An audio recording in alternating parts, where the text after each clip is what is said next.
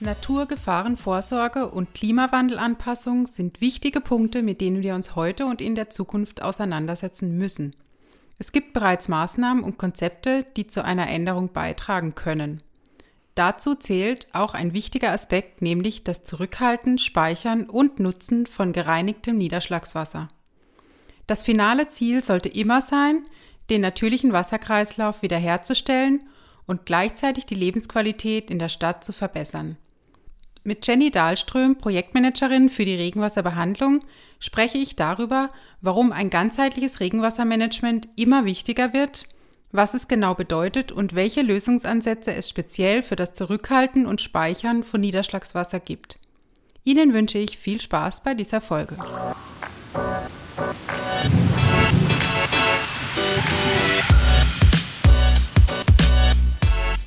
Jenny. Hallo Nina, schön wieder hier sein zu dürfen. Erst kürzlich waren wir ja auf der Baustelle in Gammertingen und haben zusammen den Einbau eines ganzheitlichen Regenwassermanagementsystems begleitet. Erzähl doch nochmal unseren Hörern über das Projekt und warum es eigentlich ein echt tolles Beispiel für eine nachhaltige Nutzung des Regenwassers ist. Also es ist so, in Gammertingen, dort sitzt einer der größten privaten Reifenhändler Europas, die Firma Reifengöggel. Und im Zuge einer Erweiterung des Geländes und an einer anderen Stelle einer Sanierung äh, wurde die Aufgabe recht klar definiert. Erstens sollte durch das hohe Aufkommen von Stapler- und Lkw-Verkehr eine Regenwasserbehandlung erfolgen und zweitens sollte für Starkregenereignisse eine Sicherheit gewährleistet werden können. Zusammen mit der Firma Göckel und der ausführenden Firma Lieb entschied ich mich hier für eine Regenwasserbehandlung der Hochflächen, nachgeschaltete Tanks und eine Versickerungsanlage für eben solche Starkregenereignisse. Das anfallende vorgereinigte Niederschlagswasser wird für die Lkw-Waschanlagen und die Grünanlagenbewässerung genutzt und alles, was darüber hinaus anfällt, wird der Versickerungsanlage zugeführt und kann dann eben versickert werden. Ähm, wie du siehst, konnte Hauraton hier ein intelligentes und nachhaltiges Entwässerungskonzept liefern. Heute sprechen wir ja speziell über die Retention. Warum wird das Zurückhalten von Regenwasser in der aktuellen Zeit immer wichtiger? Zunächst geht es generell darum, das natürliche Gleichgewicht des Wasserkreislaufs so wenig wie möglich zu beeinträchtigen. Es sollte auf jeden Fall ein naturnaher Umgang mit Regenwasser angestrebt werden.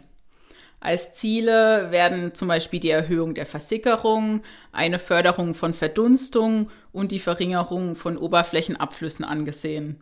Zu den wesentlichen Elementen von einer naturnahen Regenwasserbewirtschaftung gehören die Entsiegelung, die Rückhaltung, die Versickerung, die oberirdische Sammlung, die Behandlung und die verzögerte Ableitung.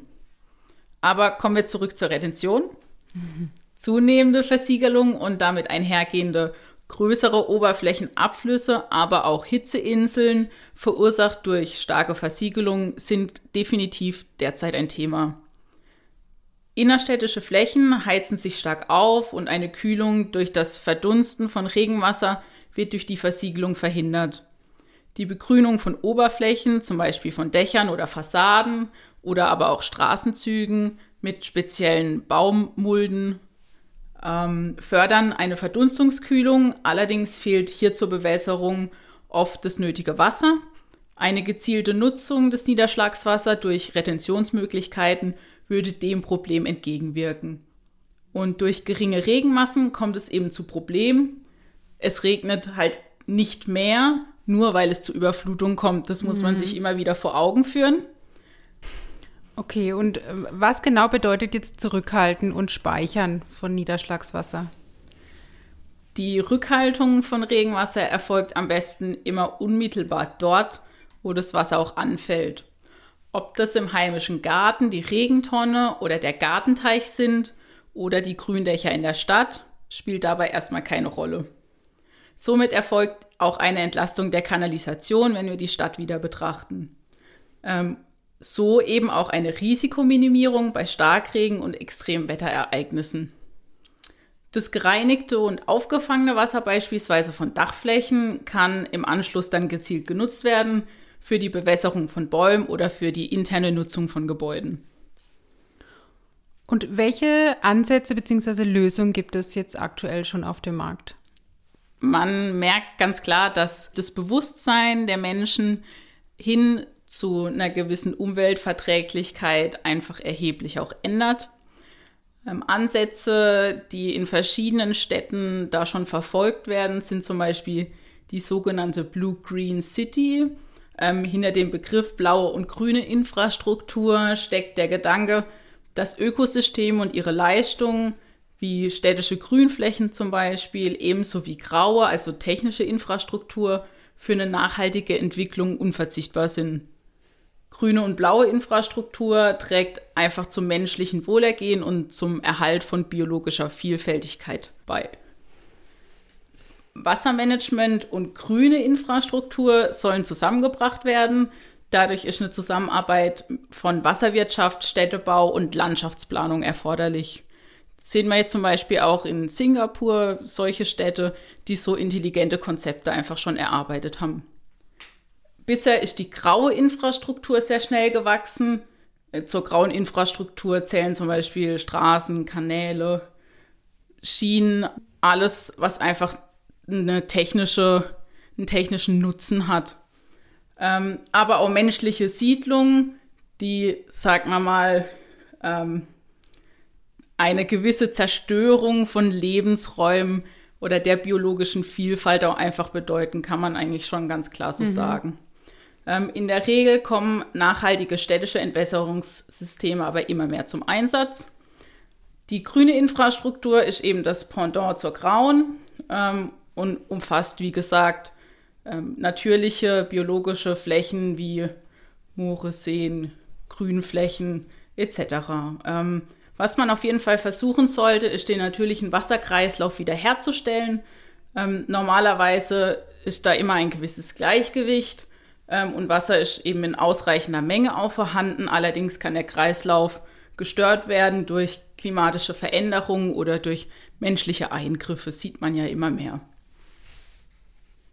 Das bedeutet aber auch gleichzeitig, dass das Wasser unbedingt vorgereinigt werden muss, bevor es dem natürlichen Wasserkreislauf zugeführt wird. Gerade wenn man an Verkehrsflächen denkt.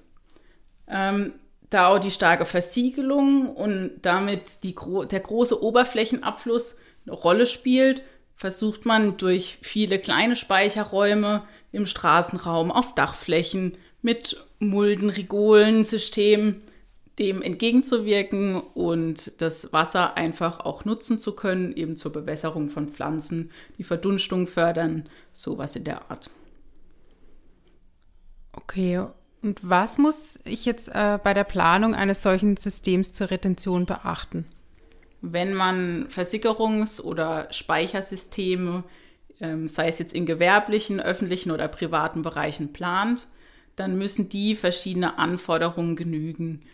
Zu einem müssen wir auf die Belastungsklassen schauen. Was habe ich da für einen Verkehr an LKWs oder an PKWs? Habe ich keine Überfahrung? Kann ich die Systeme natürlich weiter an der Oberfläche platzieren, wie wenn ich einen täglichen LKW-Verkehr darüber habe? Ähm, damit einfach auch die Sicherheit während der Nutzung gewährleistet ist und es hier nicht zu irgendwelchen Folgenschäden kommt. Ähm, ein weiterer Punkt ist das große Speichervolumen, was man tatsächlich auch nutzen kann, sei es jetzt eben über Pumpen, dass man ähm, das aufgefangene Wasser dann nutzt ähm, und ganz klarer Vorteil von so Speicherregolen wäre dann auch der einfache und sichere Einbau. Allgemein kann man noch dazu sagen, dass Niederschlagsabflüsse ja meistens auch Schadstoffe enthalten, die nicht ins Grundwasser gelangen dürfen. Deshalb muss das Niederschlagswasser je nach örtlicher Gegebenheit äh, vor der Versickerung oder Speicherung vorgereinigt werden. Wenn man jetzt die Straßenabflüsse betrachtet, haben wir hier gelöste Schadstoffe wie PAKs oder Schwermetalle ähm, oder Öle, ähm, wo man einfach sicherstellen muss, dass diese gefährlichen Schadstoffe unter verschiedenen Bedingungen zurückgehalten werden können ähm, und das Wasser dann schadstofffrei versickern kann oder zurückgehalten werden kann, damit ich es auch einfach wieder nutzen kann. Mhm. Dimensioniert werden solche Anlagen die zur Speicherung dienen nach der DWA 117 und welche die zur Versickerung dienen nach der DWA 138. Die ganzen Elemente dienen eben zur gezielten Speicherung von Regenwasser und das Wasser kann man im Anschluss ins Kanalnetz oder in, Oberflächengewässer einleiten. Und die Einleitmenge, die eben dort eingeleitet werden darf, meistens ist doch noch der Kanalanschluss, wird von der Gemeinde festgelegt. Je nachdem, ob der Kanal eben überlastet ist oder nicht, darf ich mal mehr, mal weniger Wasser einleiten. Und für die Nutzung der Rigolen als Retentionsbehälter schaltet man dann eine Abflussdrossel noch vor oder geht eben über, eine, über den Rohrquerschnitt, der dann gewisses, gewissen Abstand haben muss zum Kanal. Dann habe ich auch eine natürliche Drosselung. Mhm. Welche Lösung empfiehlst du am Ende einem Planer, wenn er zu dir kommt? Das hängt natürlich immer wieder vom Projekt ab. Wir betrachten ein ganzheitliches Regenwassermanagementsystem. Für die Versickerung und zur Retention empfehlen wir vor allem Rigolen aus Kunststoffelementen, wie zum Beispiel unseren Drainfix Block ähm, oder eben auch Zisternen. Ähm, es besteht die Kombinationsmöglichkeit mit einer Filtersubstratrinne zur vorherigen Reinigung des Niederschlagswassers, gerade eben bei solchen Hochflächen wie auch in Gammating. Ähm, die Blöcke zur Retention werden dann mit einer PEHD-Folie eingeschweißt, welche eben das Wasser dann speichert, sodass es nicht versickern kann. Wollen wir die Blöcke als eine Versickerungsanlage anbieten äh, oder eben nutzen, wird die Rigole nur mit einem Geotextil ummantelt. Unsere Blöcke haben je nach Einbausituation eben eine Befahrbarkeit bis SLW 60 ähm, und weisen 95% Speichervolumen auf und eine hohe Speicherkapazität eben. Des Weiteren haben wir verschiedene Anschlussmöglichkeiten in Längs- und Querrichtung, welche einen flexiblen Einbau ermöglichen und wir können einen Zusammenbau im Blockverbund gewährleisten. Also es gibt schon Lösungen am Markt, um eben so ein ganzheitliches Regenwassermanagement umzusetzen und eben diesen anfangs genannten Wasserkreislauf wieder herzustellen. Wichtig ist, dass man eben bereits bei der Planung alle Anforderungen und Möglichkeiten berücksichtigt, die du jetzt ja auch schön aufgeführt hast.